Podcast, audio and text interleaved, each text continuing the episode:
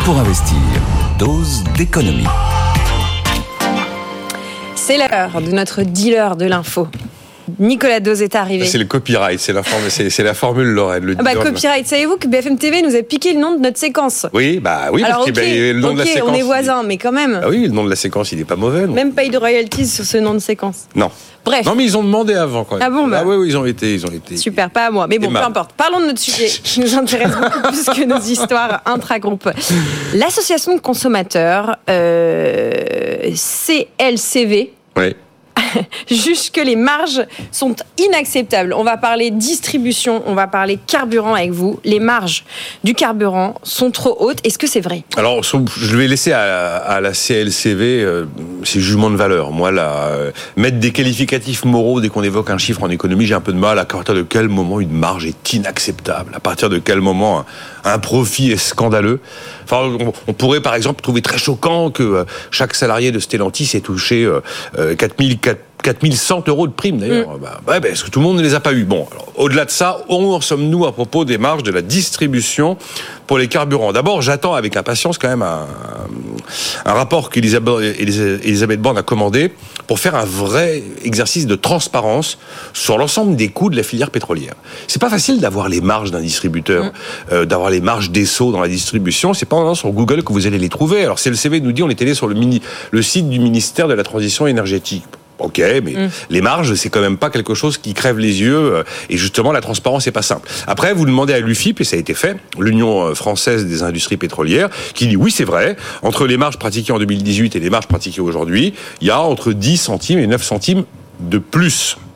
Voilà ce qu'on a comme élément. Euh, donc oui, effectivement, les marges ont évidemment progressé. Je parle que marge brute de, de distributeur. On va prendre le prix à la sortie de la raffinerie et on compare avec le prix hors taxe à la distribution à la pompe. C'est ça, on parle bien de ça. On n'est pas en train de parler de ceux qui vont exploiter du pétrole.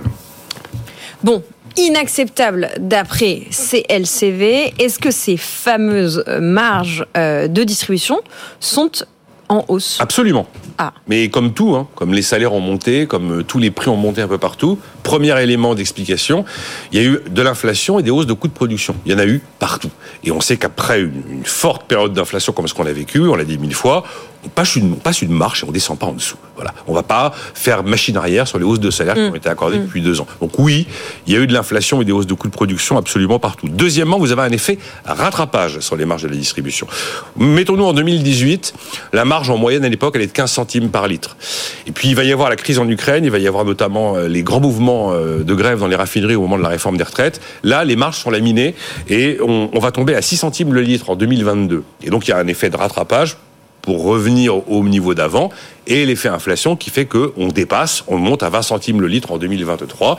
Et donc on est aujourd'hui par rapport à 2018, l'UFIP le reconnaît, entre 9 et 10 centimes au-dessus du numéro du, du, euh, du, niveau de 2018. Après, troisième élément d'explication sur le fait qu'elles sont plus élevées, oui, il y a forcément un peu un effet d'aubaine.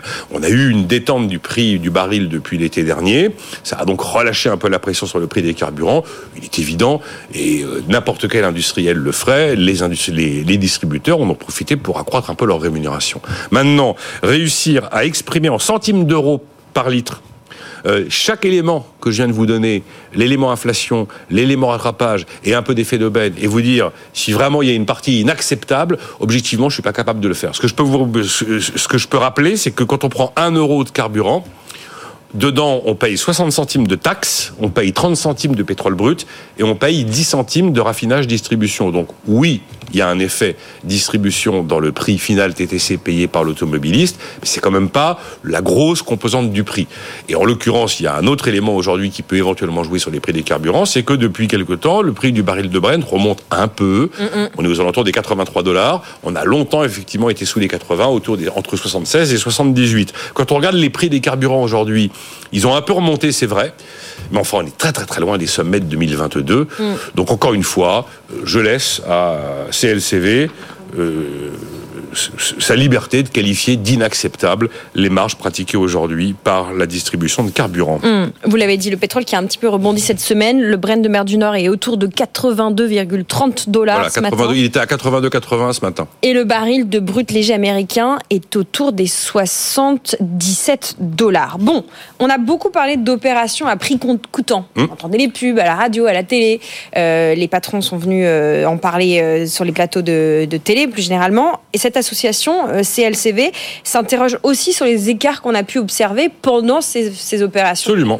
Ils ont, c'est le deuxième élément euh, qu'ils ont sorti. Ils parlent de disparité de prix observée à l'automne, au moment où il y avait la grande vague d'opérations de carburant à prix coûtant. Et alors, CLCV donne des bons points et des mauvais points. Donc, bon point à la grande distribution, bon point au réseau des stations ESSO, les ESSO Express, mm et bon point au réseau des stations Total dit low cost, les stations Total Access. Et deux mauvais points. Mauvais point au reste du réseau des stations Total Énergie et mauvais point au réseau, au réseau Avia. Alors écoutez, là encore, euh, la CLCV est libre d'accorder des bons et des mauvais points. Moi, je rappelle juste que les opérations à prix coûtant n'ont jamais été une obligation. Il y a une liberté totale de l'ensemble des distributeurs à pratiquer ou pas mmh, des mmh. opérations à prix coûtant.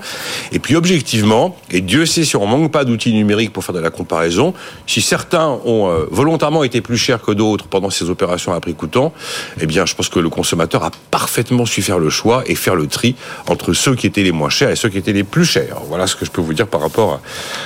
Comme je disais ce matin, c'est LCV à sa liberté de parole et moi aussi. Voilà, voilà le point sur les marges des marges. C'est bien pour une entreprise d'avoir des marges. Euh, la taille de ces marges est-elle euh, trop importante ou pas? C'est moral, mais aujourd'hui on a discuté avec vous. Bon, de, on peut mettre de la morale dans l'économie, considérer que est-ce que c'est complètement scandaleux les résultats de Stellantis qui sont époustouflant en 2023. Et voilà, on a eu ce débat. D'ailleurs, vous avez vu que le, le, débat qui consiste généralement à dénoncer les riches entreprises du, du, du, CAC 40 dans les médias, beaucoup plus que dans l'opinion. D'ailleurs, mmh. c'est vraiment un marronnier de journalistes. Il n'a pas vraiment pris cette année ce débat. Il n'a pas vraiment pris parce que les entreprises ont été habiles. Une entreprise du CAC 40, c'est une entreprise d'un monde à part. Eh ben, elles ont aussi publié l'intégralité de ce qui était partagé en termes de valeur avec les salariés, l'intégralité de ce que touchaient les salariés actionnaires. Quand on apprend, si vous voulez, qu'il y a 80% des salariés français de Total sur les 35 000 qui sont actionnaires de Total et qui ont touché plusieurs milliers d'euros de dividendes, tout d'un coup, ça démine un petit peu euh, ce, réflexe, encore une fois, très journalistique, qui consiste à pointer du doigt les riches entreprises françaises. Voilà ce qu'on pouvait dire. Après, scandaleux, exorbitant, euh, inacceptable, chacun met les qualificatifs qu'il veut. Moi, je n'ai pas trop l'habitude de mettre des qualificatifs dans ce genre de situation. Bon, on peut se réjouir pour le pouvoir d'achat de ses salariés et de ses entreprises. Oui.